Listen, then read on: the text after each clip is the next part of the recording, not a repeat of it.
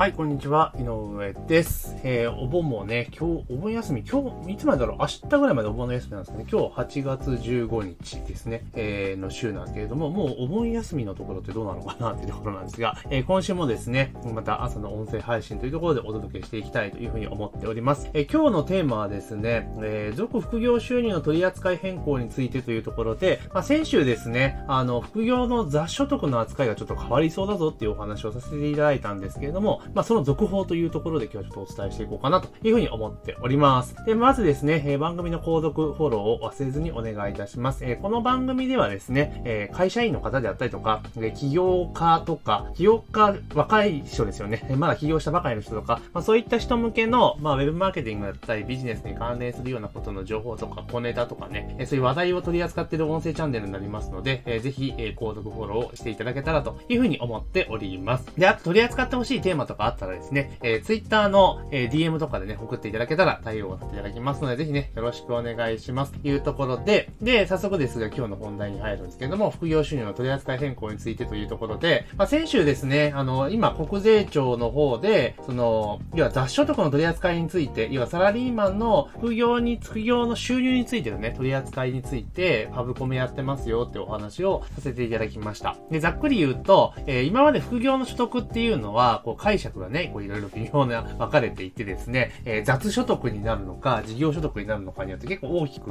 えー、税制面でね、えー、変わってくるというところがあったんですね。で、事業所得っていうもので認められると、え何がいいかっていうと、例えば、え事業に関わった収入ですから、例えば売上がかかるわけじゃないですか。発生しますよね。でその売上を達成するために、売上をゲットするために、かかった費用っていうのは経費としてね、え計上できるわけですよ。で、売上から、え経費を引いた分が、え利益という形になるんですけれども、例えばこれまでであれば、事業所得に関しては、例えば、年によっては、例えば売上よりも経費の方を挟む時ってあるじゃないですか。そうするとマイナスになったりするわけですよね。で、マイナスになれば、例えばその事業所得の場合ですと、会社員やられてる方であれば、普通の給与所得と、えー、通算できるんですよ。だから例えば給与所得で、えー、500万円稼いでる人が、えー、例えば副業で事業所得として取り組んでいて、マイナス100万円ってなった場合っていうのは、その給与所得から 100, 100万円引けちゃうんですよね。ざっくり言うと。で、そうすると400万円、400万円に対して税金がかかるところなので、100万円分安くなるわけなんですよね。っていうようなスキームだったんですよ。で、それが、要は副業っていう、っていうか、事業所得っていうところの定義が、結構なんていうか、すごくグレーというか、曖昧というか、ふわふわしてた感じなんですよね。まあ、社会通念上、まあ、常識で考えて事業と言えるのかとか、あと継続的に営利目的でやってるのかとか、まあ、いろいろあったわけです。だけど、本人が、えー、事業だからって言い切って、で、今は始めたばかりだから売り上げが、まだこんだけ低いんだけど、今後伸びていけますって言ったら、やっぱ事業所得って、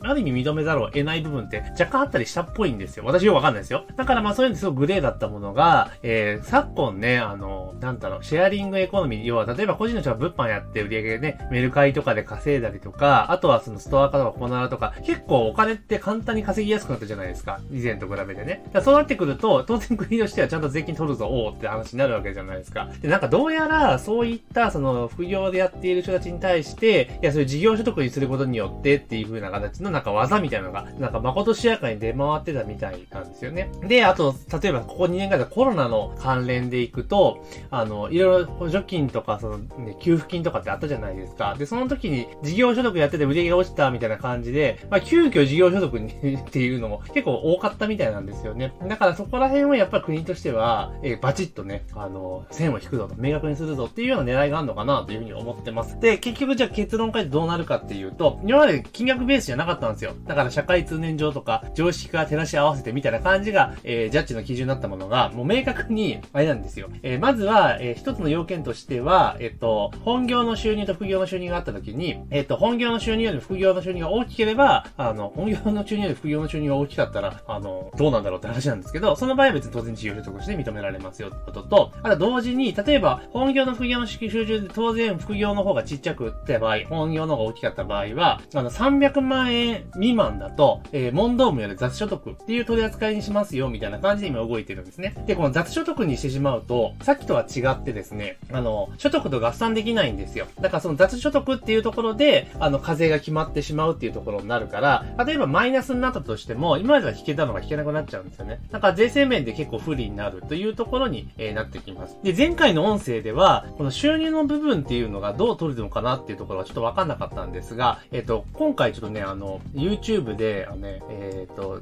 公認会計士の YouTuber の山田さん、山田信也さんっていう方のチャンネルでね、オタク会計士チャンネルってやつで、やっぱこのネタ取り上げていて、で、どうやらそこのね、えー、話を聞いていると、後で概要欄にね、リンク貼っときますけれども、えー、どうやらですね、あの、要は、えー、売上から経費をさっぴいた、私は利益の部分で見るのかなと思ったんですけど、そうじゃなくて売上の部分で見るようなことをおっしゃられてました。だから、年間で、えー、300万円以上の売上があれば、売上ベース300万円あれば、まあ、事業所得としてま見なされるぞというところですね。300万。だから300万なので、だから 1, 1ヶ月ぶりに直すと25万円ぐらいの売り上げであればっていうところなんですよ。だからまあ25万円の売り上げで結構頑張ろうと思ったら、まあブログとかそういうのでも軌道に乗りはすぐ行っちゃうだろうなっていうふうに思いますし、物販だったら簡単に、えー、行きますよねというところですよね。物販って仕入れが大きいから、で、元手が残ん、利益はそんな残んないにしても、やっぱ売り上げがね、ドンと乗ってくれば、当然額的にはでかくなりますよねっていうところなので、だか意外と、あの、なんだろう、アフィリエイトとかでちょっとだけ稼いでる人に関しては結構不利になっちゃうけど、そうじゃなくて、ある程度の規模感を持ってやってる人だったら全然事業所得でいけるんかなっていう印象を正直持ちました。あの、売上ベースで OK ってことになればね。なので、まあだから、あの、もう、やるならやっぱりこういうのが何でもそうなんですけど、中途半端にやると結局、あれなんですよ、負担が大きくなるんですよ。だからもうやるなら結構がっつりやりきった方がいいんじゃないかなというふうに今回のね、えー、制度変更を見て、えー、非常に感じました。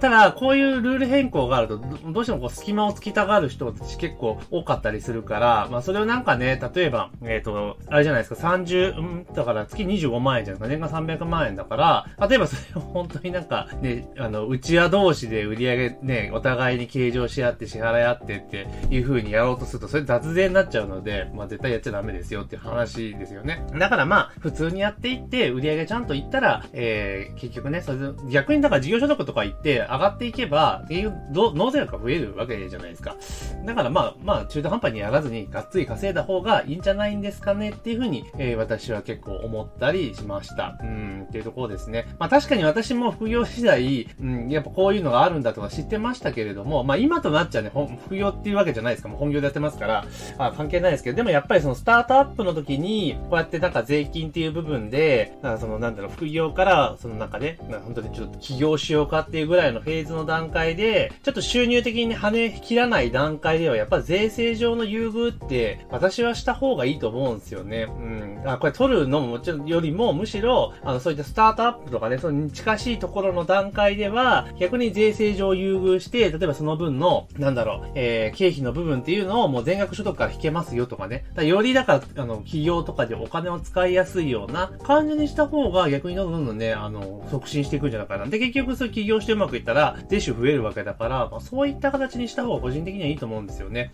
だからまあ、取れるところから取るって発想ももちろん、まあね、あれなんですけれども、むしろ、そのスタートアップを応援する。だ副業とかって政府は後押しするわけですよね。そう考えたら、あの、副業することのメリットっていうところを先に取っちゃうんじゃなくて、もうちょっとね、あの、その人じゃ稼げるような手が取るっていう発想に切り替えた方が、まあ、個人的にはいいんじゃないかなというふうに思いました。というところで今日はですね、あの、副業収入の取り扱い変更、ね、所得税の変更の件にというところで、まあ、雑所得扱いが300万円未満は雑所得になりますよっていうことがありましたので、それについてのちょっとね、追加情報をね、えー、お話をさせていただきました。で、関連するね、あの、山田正也さんのね、えー、YouTube チャンネルのリンク貼っときますので、えー、興味ある方はね、えー、ぜひね、その YouTube の動画を見ていただけたら、非常にわかりやすい解説されてますので、ぜひチェックしてみてください。というところで、えー、ぜひね、番組の購読フォローを、えー、お願いしますというところと、まあ、取り扱ってほしいテーマとかありましたら、えー、Twitter のね、DM から送っていただければというふうにに思っております。というところで、本日の朝の配信は以上させていただきます。今週も一週間頑張っていきましょう。